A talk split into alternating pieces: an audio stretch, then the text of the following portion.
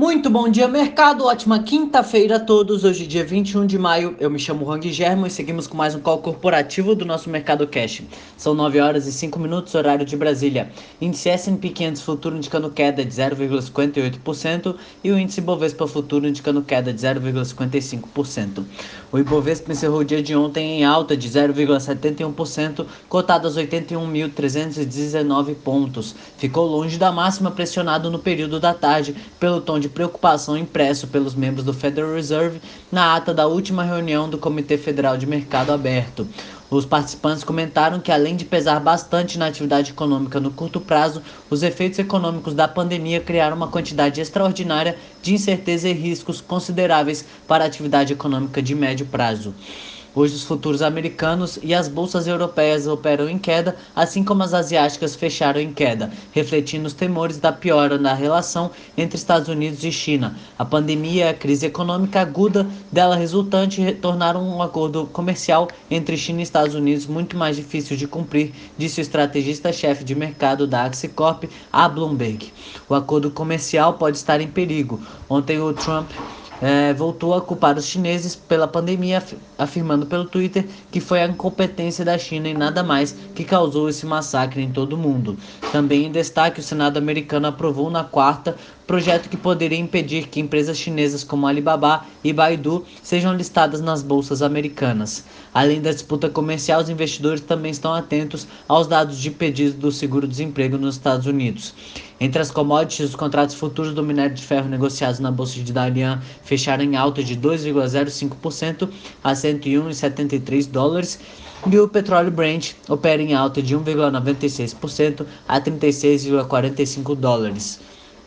No cenário corporativo, temos notícias da Oi, na qual a Oi receberá propostas pela Oi Móvel até final de julho, segundo o valor econômico. Apesar da crise, o processo de venda da operação de telefonia móvel da Oi não foi suspensa e corre sem exclusividade, sem exclusividade destacou o jornal. As propostas vinculantes devem ser feitas no início do terceiro trimestre, talvez ainda no fim do segundo trimestre, destacou a fonte ouvida pela publicação. O valor discutido para o negócio oscila entre 14 bilhões e 19 bilhões de reais. O consórcio formado por Telefônica e TIM e a Claro individualmente já iniciaram diligências à distância por infraestrutura tecnológica. Apesar de consórcio ser considerado favorito, Claro está na mesma fase de negociação, destacou o jornal Valor.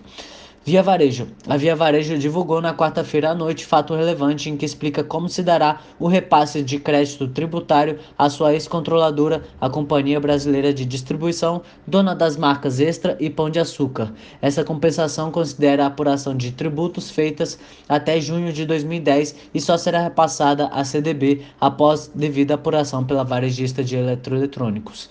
Na quarta-feira, a CDB informou que teria a receber 500 milhões de reais em créditos tributários, fruto de uma ação já transitada em julgado, ou seja, sem possibilidade de recursos, que beneficia a Via Varejo. O crédito se refere à exclusão do ICMS da base de cálculo do PIS/COFINS.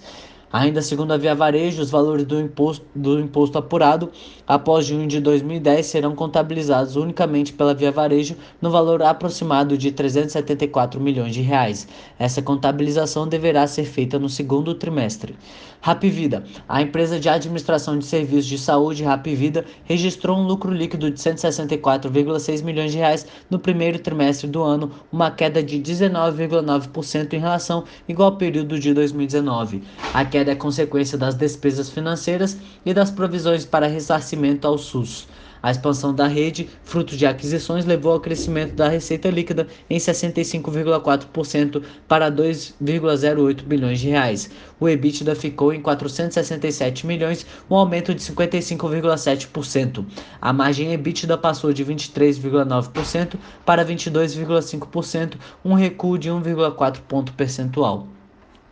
Entre as medidas tomadas em meio à pandemia do coronavírus, a empresa afirmou que suspendeu o reajuste de mensalidade dos planos individuais e de empresas com até 29 vidas por 90 dias. Também foram contratados 1,4 profissionais para vagas temporárias.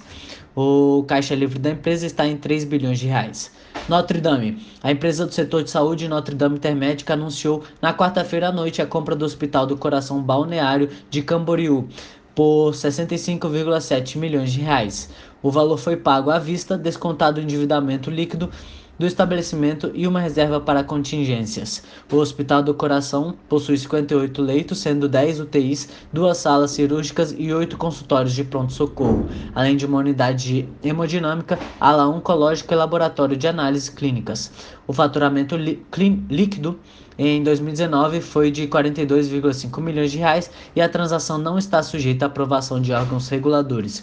Com a conclusão da transação, a companhia demonstra intenção em manter sua estratégia de crescimento no sul do país sob o modelo de operação verticalizada, reforçando seu compromisso com a criação de valor para os seus acionistas, clientes e sociedade. Unidas. O lucro líquido contábil da Unidas, empresa de locação e comercialização de veículos, subiu 7,8% no primeiro trimestre para 79,6 milhões de reais. A receita líquida chegou a 1,2 bilhões, aumento de 17,9%. No segmento de veículos para aluguel, a empresa registrou no primeiro trimestre do ano uma taxa média de ocupação de 76,8% ante 81,6% entre janeiro e março de 2019. Essa queda é reflexo das medidas de isolamento social que levaram a taxa de ocupação no mês de março para em torno de 60%. Em abril ficou em 55,9%, já a tarifa média passou de R$ 70,60 para o primeiro trimestre para 51,10 em abril, o indicativo de queda das receitas da empresa no segundo trimestre deste ano. Aliança Sonai. No caso da Aliança Sonai, que administra shoppings, os resultados foram afetados pelo desconto dado nos aluguéis de março, além do aumento da despesa com provisões, já vislumbrando o aumento da inadimplência. A empresa registrou no primeiro trimestre de 2020 um lucro líquido de 103,9 milhões, uma alta de 82% na comparação com o igual período de 2019. Os resultados já contemplam uma maior provisão para inadimplência e os descontos concedidos no mês de março de 50% dos aluguéis, uma vez que várias regiões do país passaram a adotar medidas de isolamento social devido para coibir o avanço das infecções do coronavírus. Lojas Americanas. As lojas americanas divulga, divulgou na, na noite de quarta-feira que o Conselho de Administração aprovou a emissão de 500 milhões de reais de debêntures com esforços restritos de distribuição. O prazo da oferta é de 3% ao ano e o custo planejado é CDI mais 3% ao ano. Os recursos serão utilizados para reforçar o caixa da varejista. Os recursos líquidos captados por meio da integralização das debêntures serão utilizados para o reforço do caixa da emissora, no âmbito da gestão ordinária de seus negócios, segundo o comunicado enviado à CVM. Braskem. A Braskem informou na quarta-feira à noite que os contratos para fornecimento de nafta pela Petrobras para as unidades industriais na Bahia, Rio Grande do Sul e São Paulo têm vencimento ao final de dezembro de 2020. Já o contrato de fornecimento de etano e propano para sua unidade industrial do Rio de Janeiro vence em janeiro de 2021. Nesse contexto, a Braskem esclarece que vem mantendo diálogos com a Petrobras em busca de um acordo de longo prazo e que até o momento não foi celebrado nenhum novo acordo de fornecimento de nafta, etano e propano com a Petrobras para suas unidades industriais. A Petrobras também informou que não há um compromisso vinculante até o momento. Iguatemi. A Iguatemi anunciou a reabertura do Shopping Center Iguatemi Porto Alegre e do Praia de Belas Shopping Center, ambos na capital gaúcha, em 22 de maio, em meio ao cenário da retomada gradual das operações após a suspensão total desde março devido às medidas de isolamento. Segundo a companhia, o funcionamento dessa unidade será em horário reduzido, de meio-dia às 8 horas da noite, com atendimento especial exclusivo para o grupo de risco entre 11h30 a meio-dia. A empresa já havia retomado as operações do Fashion Outlet Santa Catarina e, em 24 de abril e do Fashion Outlet Novo Hamburgo no último final de semana. Os demais seguem fechados, autorizados de funcionar apenas as atividades essenciais e operações de delivery. Por hora, estas são as principais notícias. Desejo a todos um excelente dia e ótimos negócios. Um forte abraço.